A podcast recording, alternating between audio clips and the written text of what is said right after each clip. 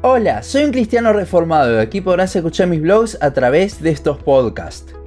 Quizás uno de los libros favoritos para muchos de la Biblia, Primera de Juan, presenta muchos retos de interpretación. Una carta hermosa que muchas veces se la saca de su contexto para transformarse en una carta de juicio. Hoy comenzaremos a estudiar este libro, lo cual llevará unos cuantos capítulos del podcast.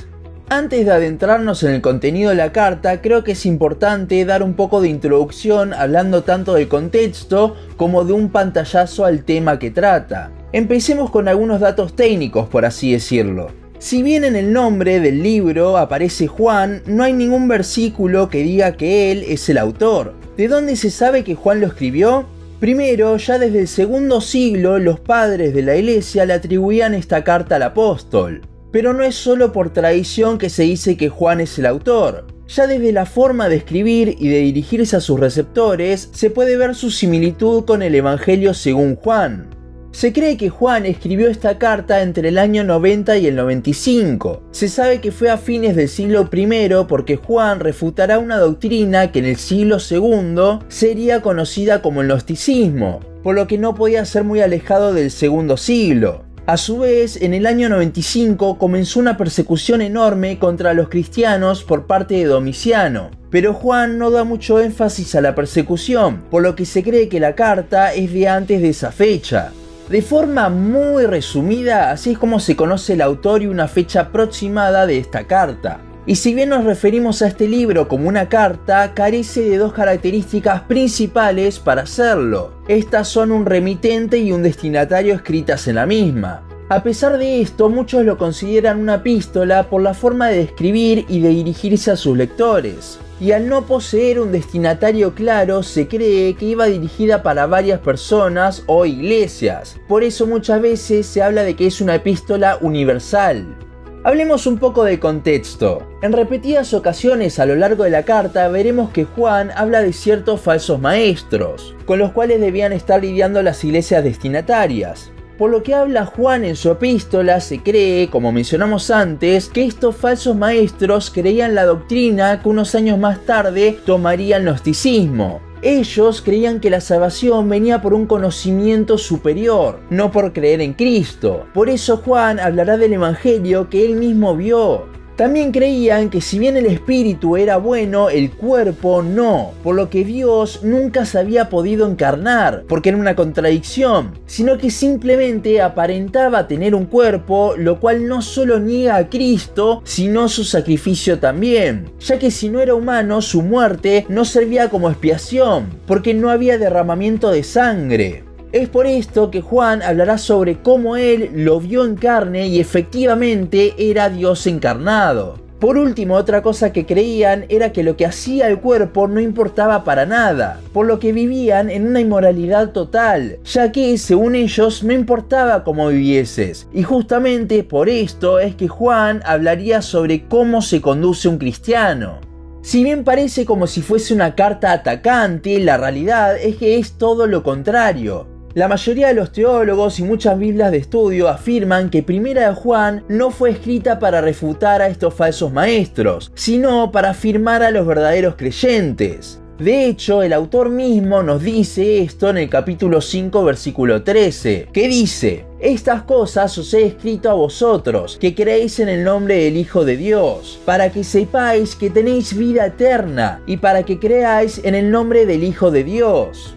Esta carta fue escrita para que los que creen sepan. ¿Qué significa esto? Bueno, pongámonos en escena. Supongamos que somos miembros de una de estas iglesias destinatarias y personas que también son miembros comienzan a alardear de un conocimiento mayor. Esto es lo que hacían los gnósticos. Si uno no está firme, por más que crea en el verdadero evangelio, estas cosas lo pueden hacer dudar. El objetivo de Juan entonces es afirmar en la verdadera doctrina a los verdaderos cristianos, que realmente sepan lo que tienen en Cristo. Hablamos del autor, de la fecha, del contexto, del propósito, pero ¿cuál es el tema? ¿Cuál es el eje central? Primera de Juan es un tanto peculiar. Cuando vimos la epístola hacia los filipenses, pudimos ver cómo Pablo siempre seguía un mismo hilo que se iba desarrollando cada vez más. Era una carta más lineal, bueno, esto no pasa con este libro. Veremos cómo Juan muchas veces va y vuelve con algunos temas. Y si bien tiene estos cambios de temas, hay cosas centrales en la carta. Muchos afirman que Primera de Juan es una carta sobre la seguridad de salvación, que al leerla nos podemos dar una idea de quién es salvo y quién no. Bueno, nada más alejado de la realidad. Al poner en duda la salvación de alguien, en lugar de afirmar a esa persona, la estamos haciendo temblar. Algo que es totalmente contrario a lo que deseaba hacer Juan con esta carta. Ya hemos hablado en un capítulo de podcast sobre cómo no somos nadie para dudar de la salvación de las personas, sobre cómo solo Dios conoce los corazones, sobre cómo el versículo de por sus frutos los conoceréis está sacado de contexto, ya que se refiere a falsos maestros, y muchas cosas más. Una mala interpretación de Primera de Juan ha llevado a muchas personas a solamente estar juzgando a ver quién es salvo o no. Y esa actitud es totalmente contraria a la actitud que tiene el apóstol en las páginas de este libro. Primera de Juan no habla de la seguridad de salvación. Una cosa es afirmar a los creyentes y otra cosa es ponerles dudas. Son dos extremos totalmente opuestos. Uno es de bendición y el otro puede llegar a ser de tropiezo para un verdadero cristiano. Y claramente esta no era la intención del autor al escribir esto. Para ver lo que realmente es importante para el autor, debemos ver en qué concentra la mayor parte de sus palabras. Es una regla básica de interpretación bíblica. Y es impresionante cómo solamente en 5 capítulos el apóstol habla 43 veces del amor. Del amor de Dios hacia nosotros, de nosotros hacia Dios y de nosotros hacia los hermanos. Sin contar claramente las veces que les dice amados a sus destinatarios. El amor es un eje central en esta carta, que si bien como mencionamos antes, Juan va y viene con los temas, este amor se puede ver de principio a fin. No por nada se lo conoce a Juan como el discípulo del amor. Y es que en cada página se puede ver cómo el autor amaba a sus destinatarios una actitud muy diferente a la que muchos toman al leer esta carta, poniéndose en actitud de jueces sobre las personas. Los que toman esta carta de esa forma tan mala lo hacen porque se quedan solo con las partes en las que Juan habla sobre cómo se debe mover el cristiano y dejan de lado el amor, cuando en realidad de lo que el autor habla es sobre cómo gracias al amor es que nos podemos mover de esa forma. Es un amor que afirma y se refleja nuestra manera de vivir. No es una carta de juicio sobre los que profesan ser cristianos y viven de otra forma. No, es una carta de amor para afirmar a los que están dudando y son verdaderos creyentes. Si leemos la carta sin el amor, primera de Juan se transforma en una ley imposible de cumplir.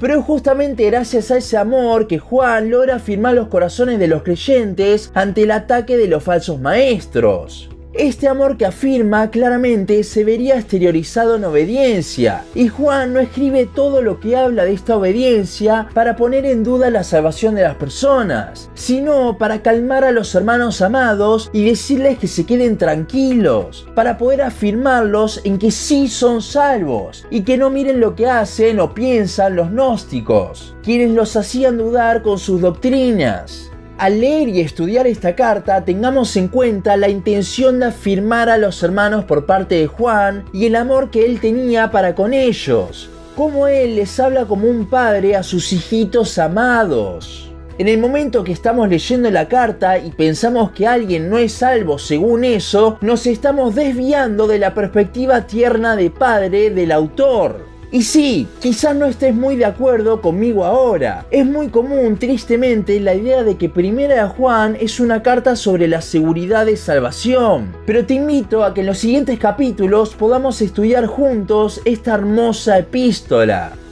Y hasta aquí nuestro podcast de hoy. Seguinos en Facebook, Instagram, YouTube y Spotify. En todas nos encontrás como un cristiano reformado. También seguinos en uncristianoreformado.blogspot.com para leer el resto de nuestros blogs. Nos vemos en la siguiente ocasión.